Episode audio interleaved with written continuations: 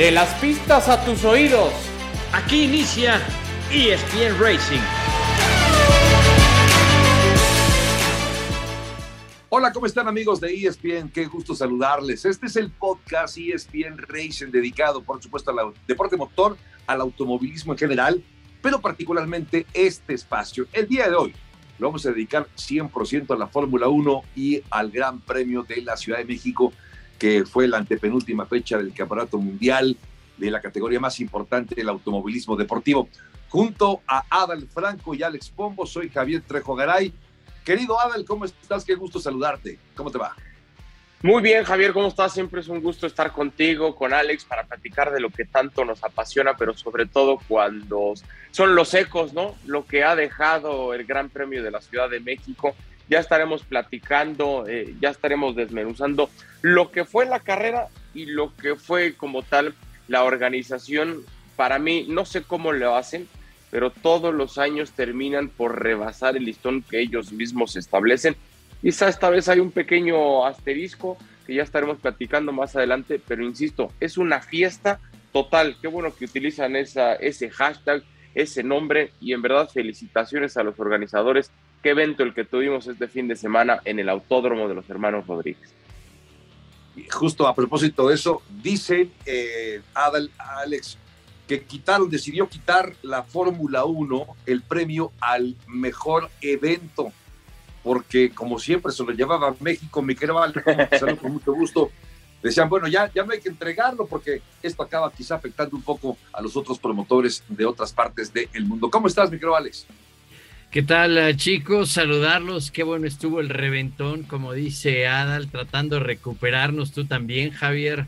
Pues estuvo fuerte el fin de semana. Tremendo, tremendo reventón, tremenda fiesta y por algo lo llaman así, la verdad, impresionante. Estoy totalmente de acuerdo con Adal, contigo, de que cada año superan las expectativas, pero creo que este año en ciertos puntos creo que se les fue de las manos. Ha sido tal éxito que creo que un punto, que ya lo estaremos platicando, atrás de los pits, se les salió de las manos. Ya sé por dónde vas, ya sé por dónde vas y coincido contigo creo que ese podría ser también el pequeño así negrito en el arroz, pero en general creo que la organización, bueno, de hecho se rompió el récord de asistencia, pero de ello platicamos un poco más adelante.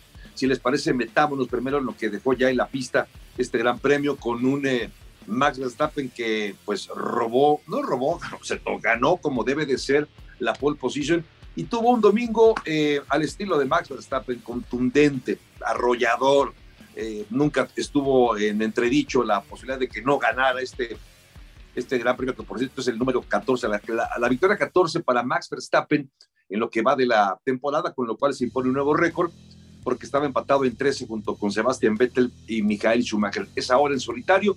Y ese tema de los, de los 14 pueden llevarse a 15, me creo, eh, Alex, pueden llegar a 16, porque quedan dos carreras y seguro estoy que Max Verstappen quiere llevarse el triunfo. Si quieres empezarle por ahí o platicar de Checo Pérez, ¿no? Porque obviamente la narrativa en la última semana fue Sergio Pérez y las posibilidades de ganar en el Gran Premio de México. Platicaba yo con Jimmy Morales y me decía, como nunca, esta es una carrera que puede ganar Checo Pérez. Y hablábamos de varias cosas que pueden haber pasado y que al final no ocurrieron. ¿Con qué te quedas, eh, Alex? No sé, la contundencia de Max Verstappen, o un buen eh, fin de semana para Checo que pudo haber sido mejor incluso de no haber sido por un error en los pizzales. Mira, eh, de Max Verstappen él va a buscar eh, y cada carrera. Ahorita por lo pronto no creo que le preocupen los récords. Sí es bueno porque al final dices, bueno, paso a la historia con este récord, pero él va a buscar la victoria en Brasil y en la última fecha también. y él lo dijo, voy a buscar la victoria en México y así lo cumplió. Ahora, eh, vamos a dejar a Max Verstappen a un lado porque pues ya sabemos, ya es campeón. Pero con Checo, ¿qué fue con Checo lo que, todo lo que sucedió? Empieza con problemas. Bueno, al final vimos que estuvo Pirelli el día viernes eh, rodando, haciendo unos, eh, probando los neumáticos experimentales o de desarrollo para la próxima temporada. Y eso creo que afectó a todos los equipos. Inclusive vimos a Mercedes cómo pusieron el neumático duro en, eh, la parada de pits y, pensaban que iban a doblegar al equipo Red Bull y nunca pudieron. Que nosotros como aficionados nunca contamos con Lewis Hamilton, nunca contamos con Mercedes-Benz, pero ahorita platicamos el por qué Mercedes estuvo también el fin de semana. Pero para mí, yo decía ayer en Sports Center que le daba 9-5 a Checo y se han de preguntar, ¿cómo 9-5? Si subió al podio, terminó, hizo su mejor esfuerzo, vino de atrás.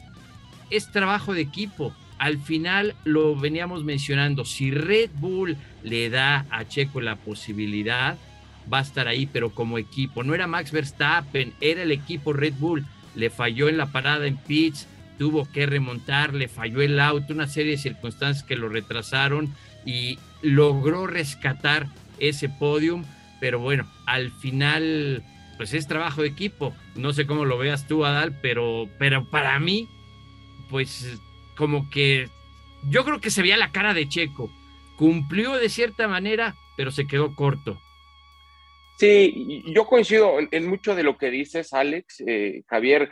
Eh, no podemos entregarle a Checo un 10 por lo que deja de hacer el equipo. Ahora, eh, ojalá que quienes están escuchando esto dejen a un lado las conspiraciones, porque otra vez yo escuché eso de, ah, no fuera Verstappen, porque con él sí muy rápido. Por favor, la mejor parada en lo que llevamos de esta temporada le pertenece a Red Bull en el auto de Sergio Checo Pérez. Pasó la semana pasada en Austin, 2.1 segundos, no recuerdo las milésimas, pero es el récord, es la mejor parada en los boxes que ha habido esta temporada y fue con Checo, con Red Bull. También se equivocaron en Austin con Checo, también se equivocaron en Austin con Verstappen. Ahí parecía que le habían arruinado la carrera, pero yo sí siento que estamos echando o, menospreciando un poco el talento arrollador que tiene Verstappen.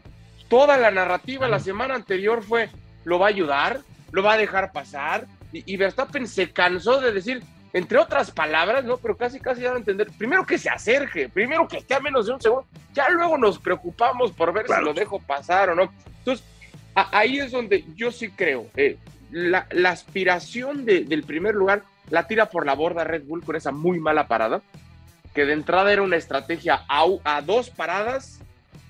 Prende Mercedes y en un momento parecía que Mercedes iba a ganar en la mesa con esta, una, estrategia de, una sola parada. Después se dieron cuenta que el compuesto duro no sirvió. Cuando solo es una parada, dices, ah, caray, entonces sí puede tener más esperanza, Chico, sí puede hacer algo más, Chico Pérez. Había perdido mucho, mucho tiempo con el tráfico, sobre todo con, con los Ferrari. Después en la zona, en la zona lenta no encuentra quizás el mejor balance que sí había encontrado por momentos, sobre todo en clasificación Mercedes, donde anda muy bien, entendiendo mucho mejor la aerodinámica de, del auto, el, flujo, el aire tan ligero en México, etcétera. Yo con Checo me quedo con el castigo que él mismo se pone, no hacia su persona, ¿no? Él, él se baja, él se baja después del podio y tú lo veías que estaba contento pero no satisfecho. Entonces, claro, no le podemos dar un 10, pero sí creo, Alex, Javier, que hay que hay que pegarle más en el buen sentido, ¿no? A, Red Bull y no a Checo. Checo hizo su parte, tampoco hizo demasiado como para pelearle a Verstappen esa opción de déjame pasar, ¿no? Eh, pero, eh, pero en esta ocasión son esas dos cosas. Del lado del equipo, arruinan esa opción. Del lado de Checo, no hizo lo que sí hizo Verstappen en Austin, porque Verstappen sí lo consiguió hace una semana y ahora Checo no pudo lograr esa, esa hazaña, ¿no? Sí, sí, tiene toda la razón y, de hecho también lo que comentas me parece muy sensato. Como todo lo que dicen ustedes son muy sensatos. Bueno, a veces, a veces no siempre.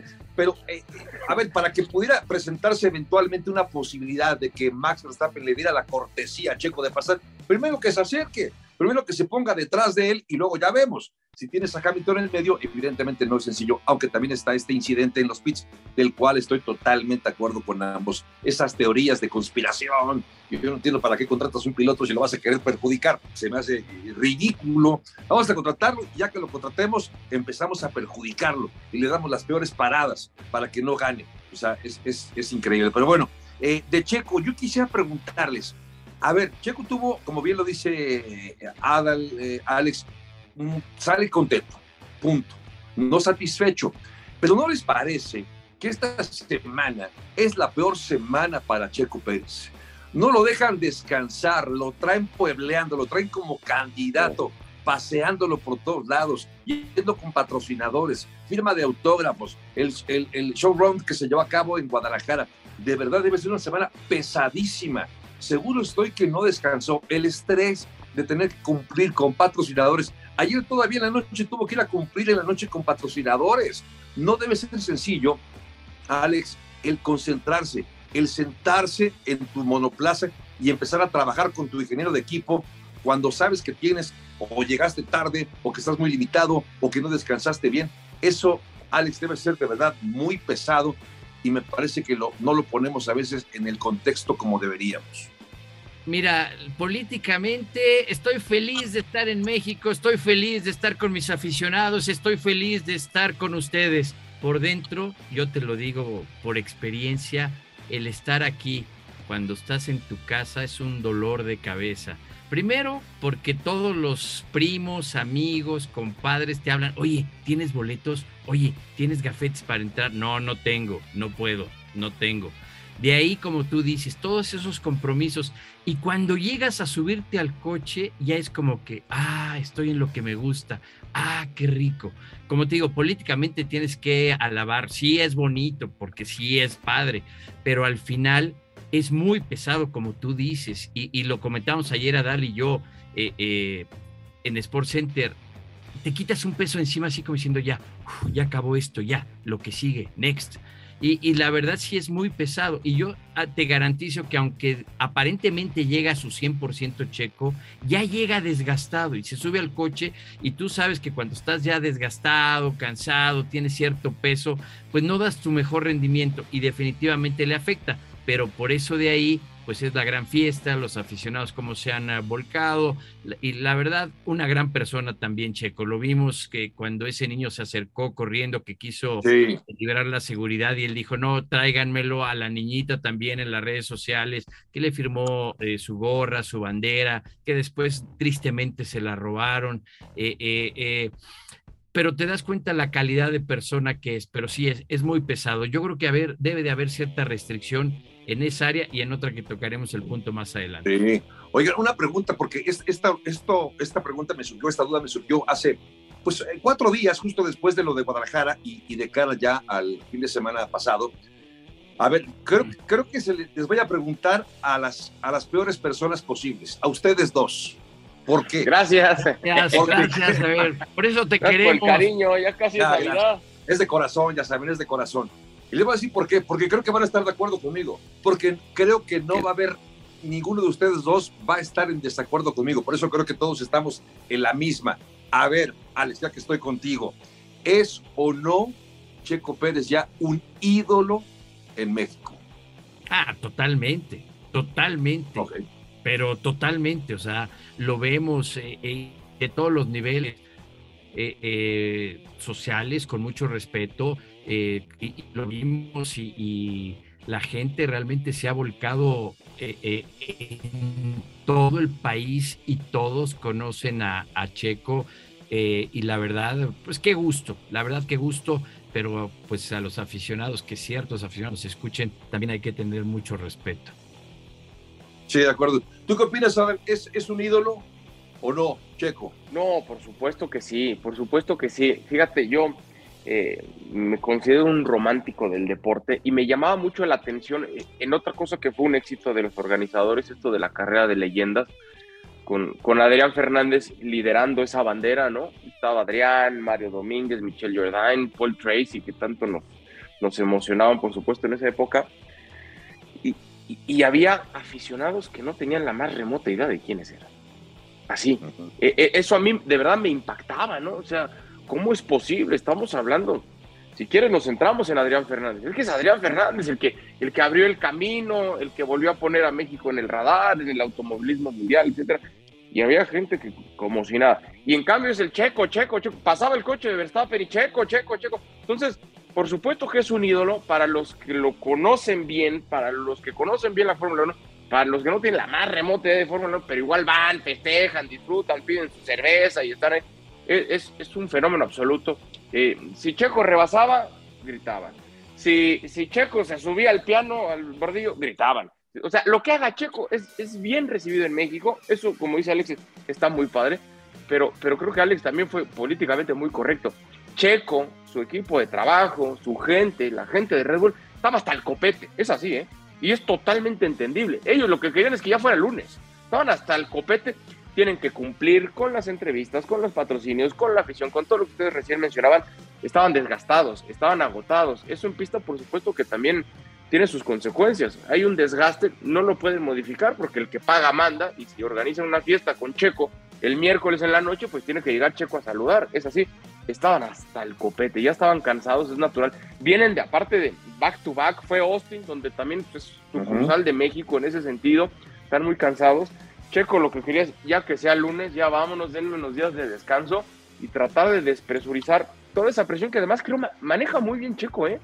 Porque la expectativa era que gane Checo, ¿no? Olvídate del segundo, del tercero, de, o sea, ya ni me digas un abandono porque sería un desastre. Maneja muy bien Checo toda esa presión de esa expectativa por ganar. Creo que lo hace muy bien, pero ya estaban, se les veía agotados. Lo que ellos querían es que fuera lunes ya.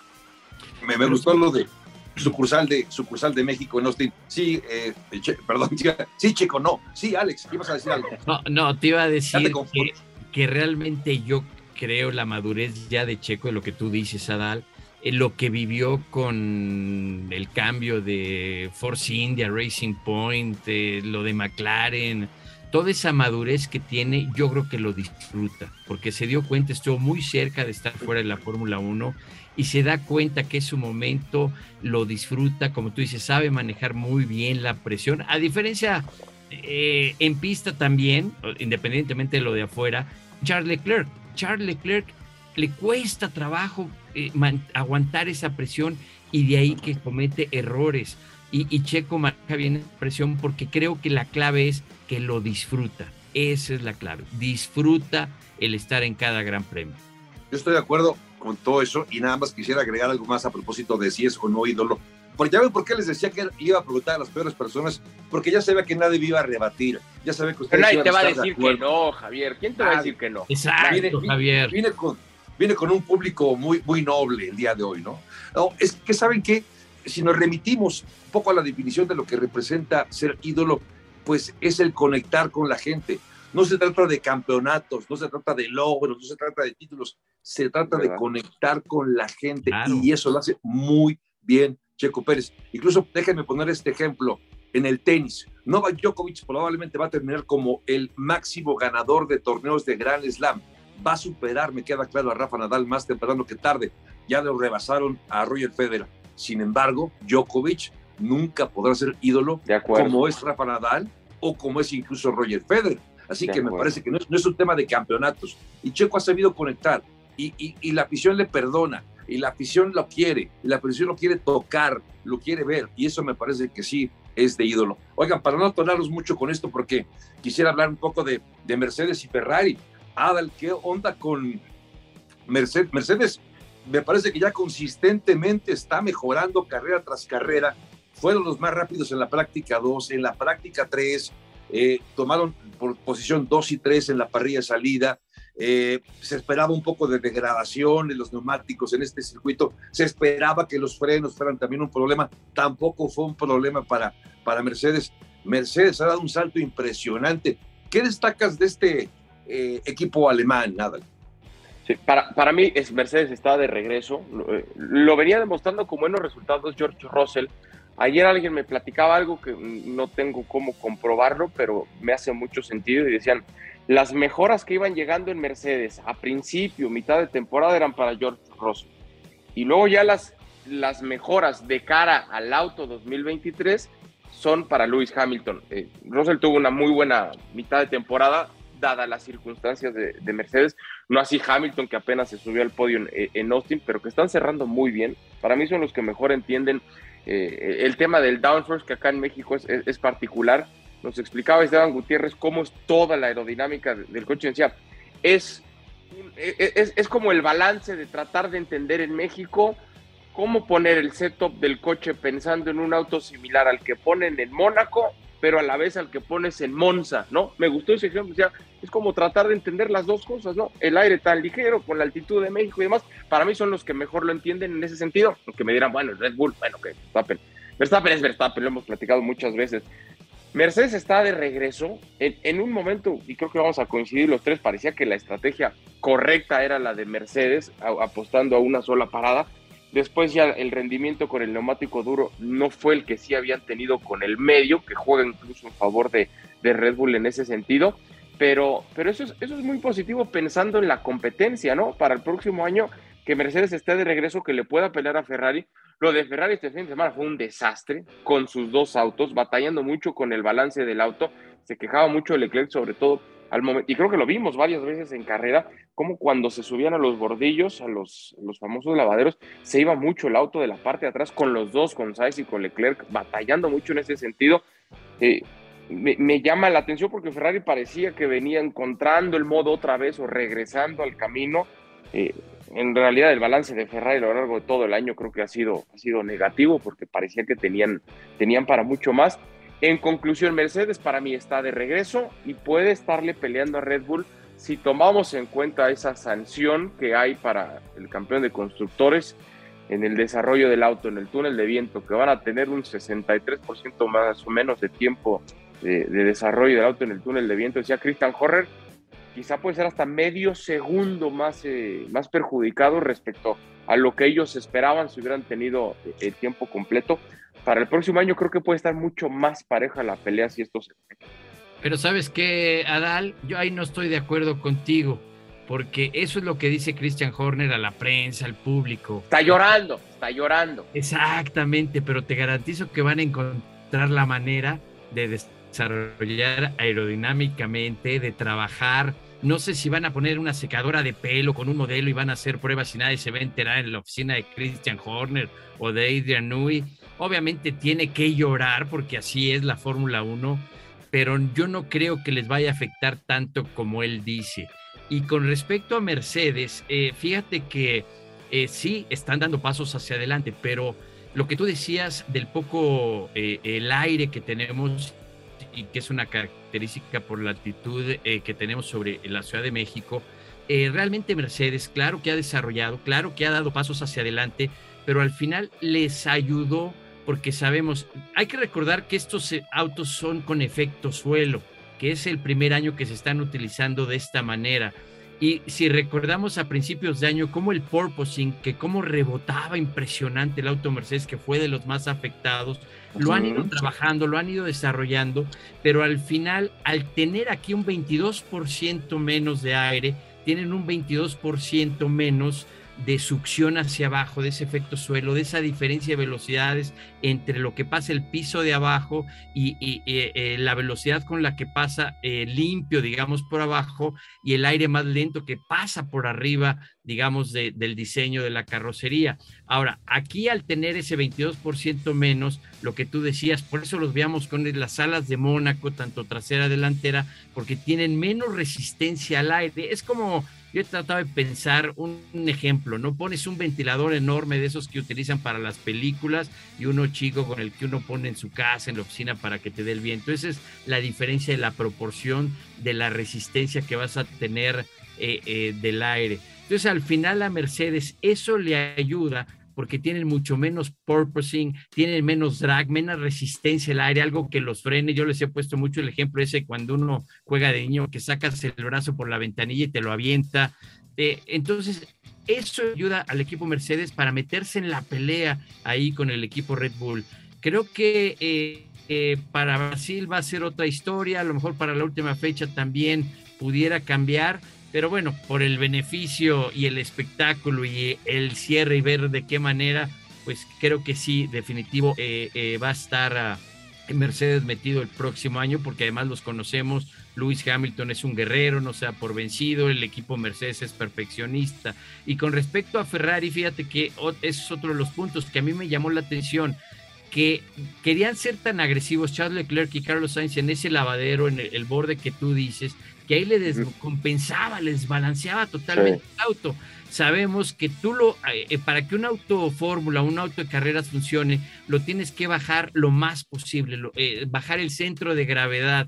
Y obviamente ellos pues al bajarlo estaban teniendo esos problemas. Tienen que subir el coche y al subirlo, pues tienes esos problemas de que se les iba demasiado en eh, la parte trasera. Ahí creo que tenían que haber sido posiblemente menos agresivos los pilotos en atacar ese pianillo, en ese borde, eh, ese lavadero.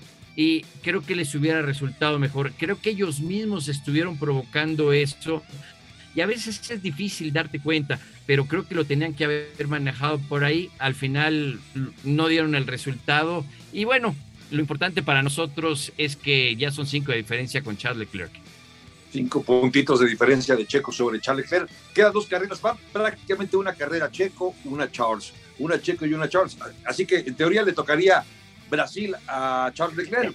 Esa es la mala. La buena es que entonces la última, Abu Dhabi, sería para Checo Pérez. Oiga, ya nos queda menos tiempo.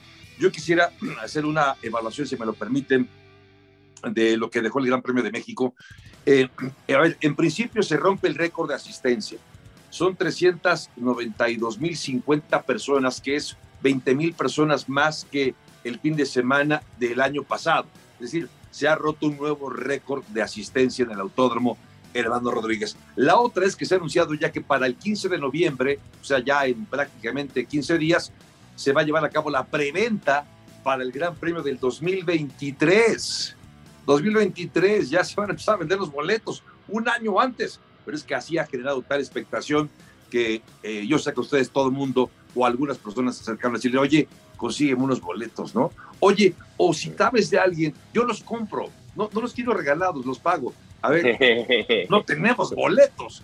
¿Sabes que tengan los boletos? Ah, sí, ¿cuántos, ¿de qué zona quieres? ¿Cuántos y la cómo? No. Pero bueno, ¿cuáles fueron las virtudes o los defectos, Adal, de este Gran Premio de México, que generalmente acaba siendo bien calificado, ¿no? Y creo que también lo va a ser, pero quizá tuvo algunos asegures esta vez, ¿no? Sí, a ver, primero lo positivo, creo que siempre hay que arrancar con eso. Sigue siendo una fiesta, para mí lo que hace lo que hacen los organizadores, la idea de Rodrigo Sánchez de tener esta carrera de leyendas es espectacular, ¿no? Con Adrián Fernández, Michel Jordain, Mario Domínguez, Paul Tracy, Brondel. Eh, a, mí la verdad eso me gustó mucho, fue una gran idea, el Chapulín también entre otros pilotos, eso fue una gran idea, estuvo corriendo eh, Adrián Fernández, el auto de Pedro Rodríguez, también para, insisto, para los románticos, eso también es muy positivo.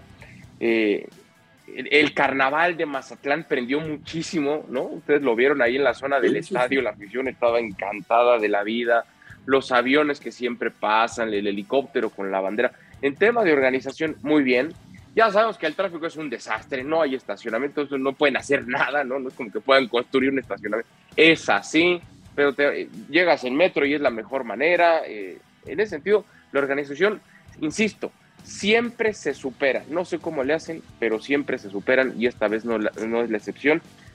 Y lo que mencionaba Alex y, tú, Javier, sí va a haber ese asterisco. Había demasiadas personas y, la prensa internacional lo ha criticado. No sé cuánto eco pueda tener, ya hay una investigación.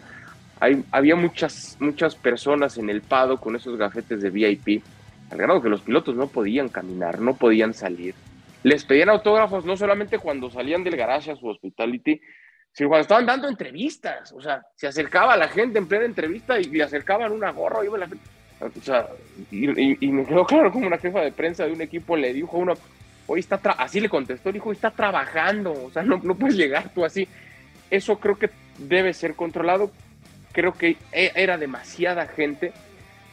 A los que estaban ahí no les importa, ellos estaban disfrutando, por supuesto. Eh, pero creo que ese, esa, esa investigación podría, podría traer alguna, no que sea una consecuencia, ¿no? Pero, pero sí para, para el próximo año, creo que no va a haber tanta gente con estos gafetes de, de VIP, ¿no? Sí, Alex, tú que he visto que, que sí, que, que in y que out, Alex. Mira, estoy de acuerdo con Nadal y todo. Bueno, primero mencionar, la verdad, Rodrigo Sánchez es un genio del marketing, lo ha llevado muy, muy bien. Eh, y mira, sabemos, eh, duele decirlo, pero aquí, pues ya sabes que todo el mundo quiere estar en el evento. Eh, lo vivimos cuando trajeron NASCAR a México, cuando vino la, la Nationwide. La, pues allá porque fue mediados del 2000, ¿no? Este, todo el mundo en ese momento era conocedor de NASCAR, ahora todo el mundo es conocedor de Fórmula 1 y lo que dice, al final hay que tener un respeto, es un trabajo. Y, como decía esa jefa de prensa, estaban trabajando y, yo creo que eso se resume también a educación. Muchos van, como dicen, a la fiesta, no les interesa. Ahora, yo te garantizo, para como es la organización del Gran Premio México, el año entrante van a corregir ese detalle. Obviamente es tan grande el evento que es muy difícil, pero la zona de Pado, que es lo que viene siendo atrás de Pitts, realmente es para gente que va a trabajar, la prensa, los equipos, eh, ciertos compromisos que tienes que tener, porque así es en cada país, donde tienes que eh, pues dar eh, boletos o tienes que invitar a ciertas personas que pues autorizan, relaciones públicas, etcétera, etcétera pero sí hay que restringirlo. Por decirte un ejemplo, ok, yo entiendo que tienes que invitar, pero decir, ¿sabes qué? Lo vamos a restringir a 1.500 personas, ni modo. Así es la ley, así es la autoridad y así son las cosas.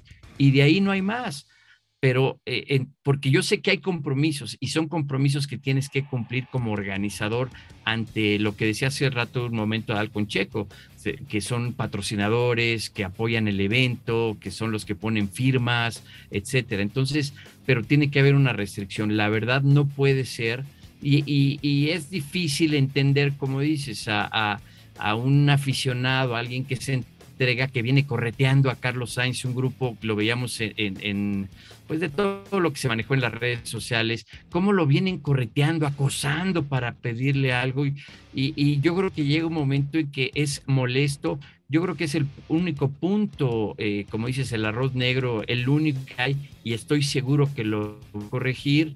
Eh, fue un evento tan grande que en ese aspecto se salió de las manos, pero te garantizo que esto no va a suceder en los próximos años. Sí, yo estoy de acuerdo con ustedes y ese, ese, ese, ese es el punto también para mí.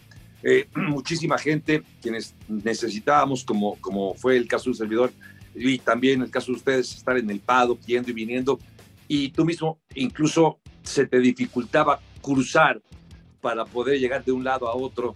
Bueno, imagínense los pilotos que llevaban una nube de personas. Bueno, hasta Toto Wolf el día ayer parecía rockstar, traía como 15, 20 personas a su alrededor peleándole una foto al director de, de, Mercedes. Yo también coincido con, con, ambos, creo que esto se va a acabar mejorando. Eh, toma nota seguramente la organización que, que, estuvo bien, porque siempre se hacen este tipo de evaluaciones hacia el final, eh, no se deja nada más al azar, seguramente hoy mismo o quizás hasta ayer mismo en la noche se reunieron ya para platicar qué, qué estuvo bien, qué estuvo mal, cuáles son las áreas de oportunidad. ¿Algo quieres decir, Alex? Sí, sí, sí, es que me acordé rápidamente. Eh, eh cuando fue el Gran Premio eh, en la segunda época, en la segunda era, yo recuerdo a Ayrton Senna, estaba comiendo un dulce o algo estaba comiendo, no me acuerdo bien, lo tira a la basura, va una persona y lo recoge y dice, ay, es que lo tocó Ayrton Senna. Por favor, le dije, tente un poco de respeto. es mío. Ten un eh, poco de respeto, yo lo vi primero. Dámelo, pásamelo. No, entonces le dije, ten dignidad, digo, ten respeto. Yo entiendo que es Ayrton Senna, pero por favor, o sea, ahorita me acordé de ese detalle, ahorita que decíamos de todo esto, y al final, pues eso es, esa es la educación y el respeto de cada persona, ¿no? Oye, siempre... y, perdón, por favor.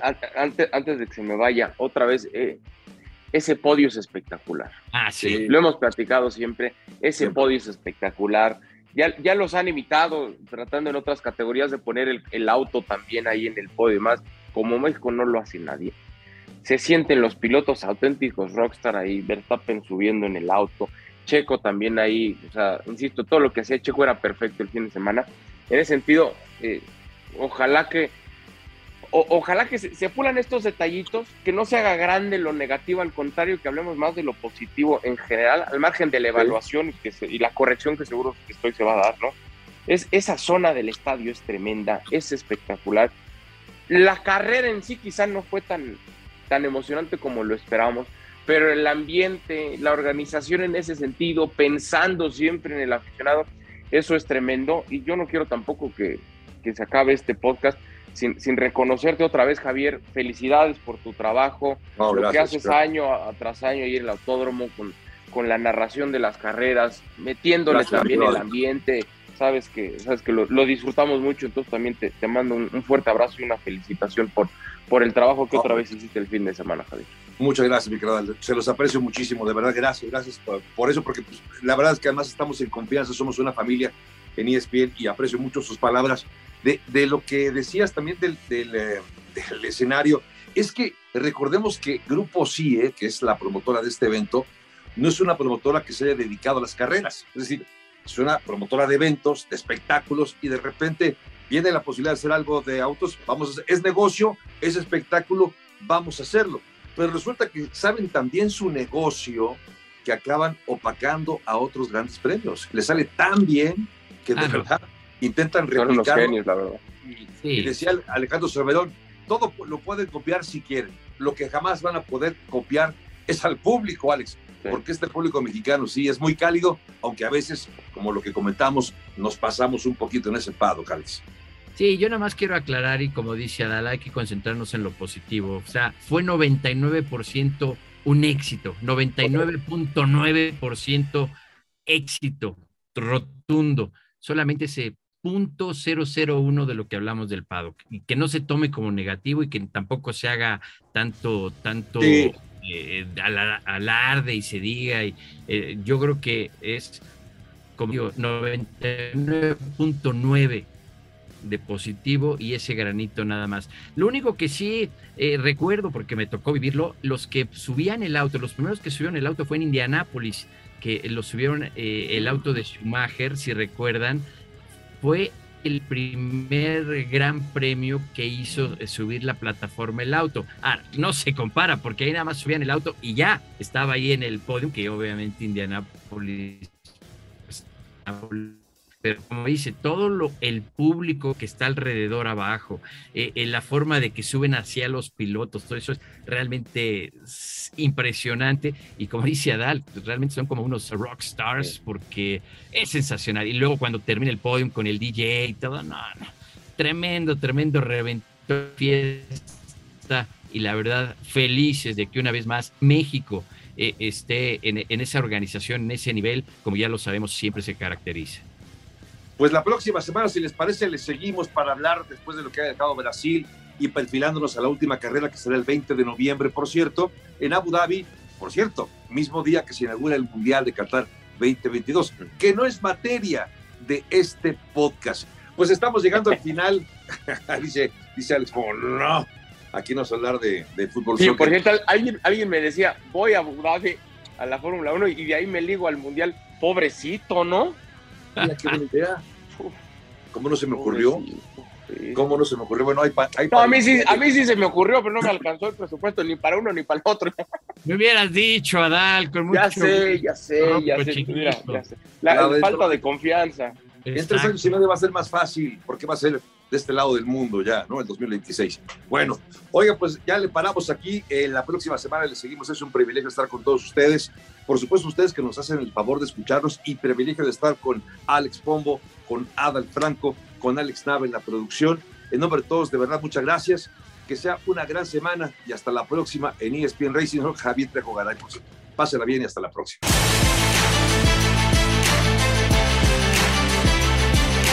De las pistas a tus oídos. Esto fue ESPN Racing